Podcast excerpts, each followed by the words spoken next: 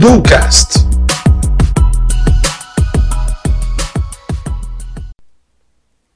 Olá, tudo bem? Seja muito bem-vindo e muito bem-vindo ao nosso 31 episódio. Bom, no último episódio nós falamos um pouco sobre a questão de comparação sua com o meio externo e também falamos sobre fatores de evolução, sejam pessoais ou profissionais.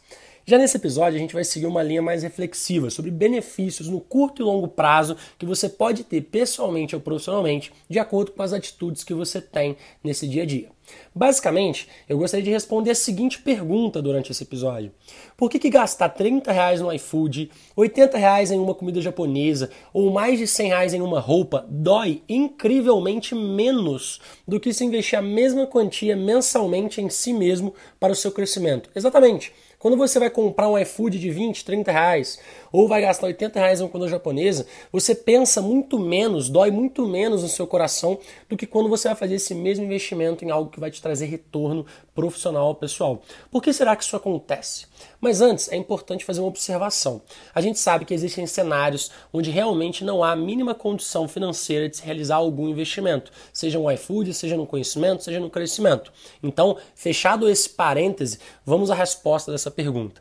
Mas antes, eu queria contar uma história muito rápida para vocês. Nesse ano, eu mudei a minha consciência para uma linha de investimentos em mim mesmo. Isso mesmo, eu coloquei como obrigatoriedade investir percentuais dos meus ganhos no meu futuro durante todos os meses da minha vida. Cheguei, inclusive, a comprar cursos e formações de mais de 3 mil reais. E nesse momento, provavelmente você já se assustou. Acertei 3 mil reais? O que? Você está maluco, Gabriel? Sim, 3 mil reais. Foram os outros investimentos, que foram muito maiores e que, se somados, vão dar muito mais do que 3 mil reais, eu garanto para você. Mas o grande ponto é, por que o susto? 3 mil reais investidos em si mesmo é muito? Sério que você acha muito? Você acha que você não vale esse investimento?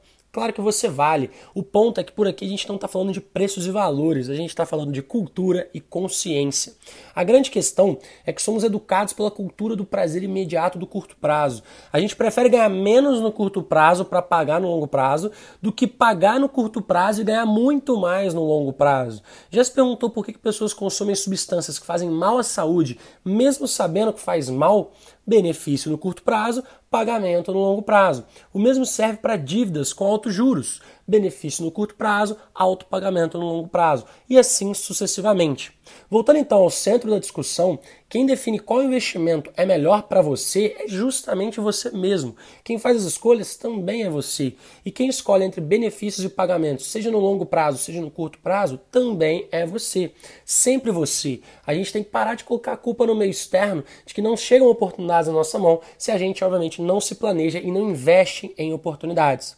Se começarem a dizer que você está com muita sorte, pode comemorar, porque você está no caminho certo.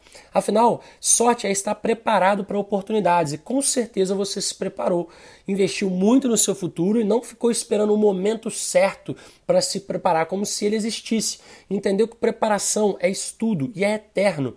Afinal de contas, você não termina os seus estudos quando sai da faculdade ou fecha algum ciclo, assim como é dito. O grande ponto é que não existe momento certo para começar. O momento certo é sempre hoje, agora, ontem, antes de ontem. Então, repetindo, se continuam dizendo que você está com sorte, provavelmente você está no caminho certo. Continua com essa linha de raciocínio.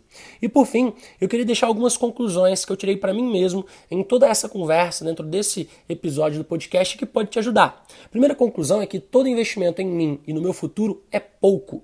A segunda conclusão é que se alguém está com muita sorte, provavelmente é porque ela realizou muitos pagamentos no curto prazo.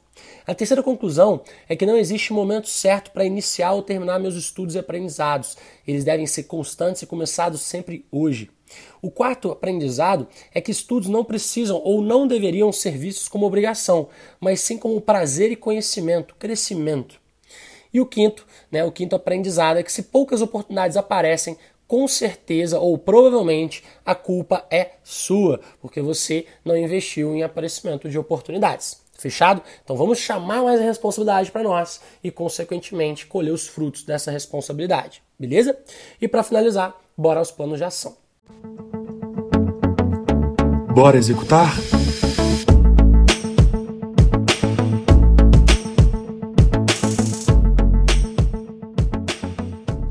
Iniciar, no primeiro plano de ação, eu queria que você fizesse uma análise de todos os pequenos gastos que você realiza mensalmente e fazer uma conta de quanto esses valores dariam anualmente.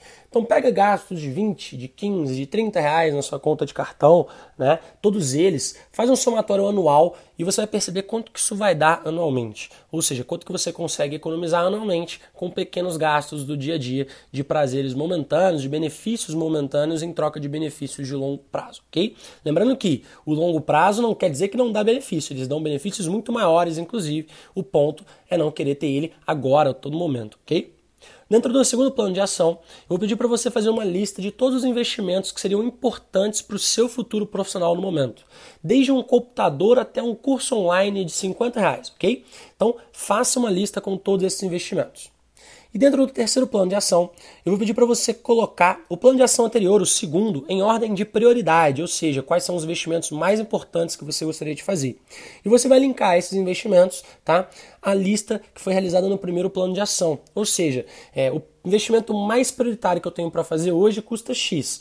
Quanto que eu tenho que economizar na minha primeira lista para conseguir fazer esse investimento? Então você vai fazer esses links. O seu objetivo nesse caso é fazer com que as economias certas no curto prazo gerem altos ganhos no longo prazo. Fechado? Entendido?